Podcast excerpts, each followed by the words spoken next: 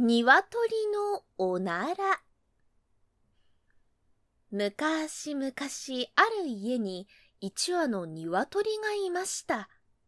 ある日のこと、鶏が庭の木に止まって泣いていると、その下を狐が一匹通りました。狐は鶏を見ると、なんとか取って食いたいと思い、鶏さん、とてもいい声ですね。でももっと下で泣けば、もっといい声が出ますよ。狐の言葉に、鶏は下の枝に飛び移って泣きました。すると狐は、鶏さん、前よりもずいぶんいい声になりました。でももう一つ下がらないと。鶏は喜んでもう一つ下の枝に止まって泣きました。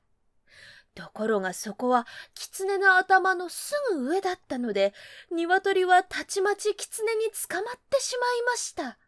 えへへへ、バカな鶏さん。では、いただきます大きな口を開ける狐に鶏は慌てて言いました。ま、待ってください、狐さん。実は、オラの家でも今夜オラを食うと言っていたから、オラ、戦う武器として針を一本盗んでおいたんだ。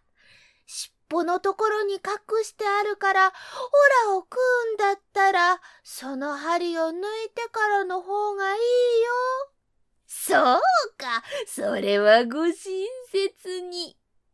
狐は早速尻尾の周りを探してみました。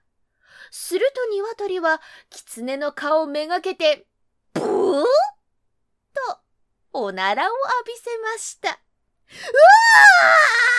ー狐がびっくりして手を離した隙に、鶏は木の上に逃げてしまいました。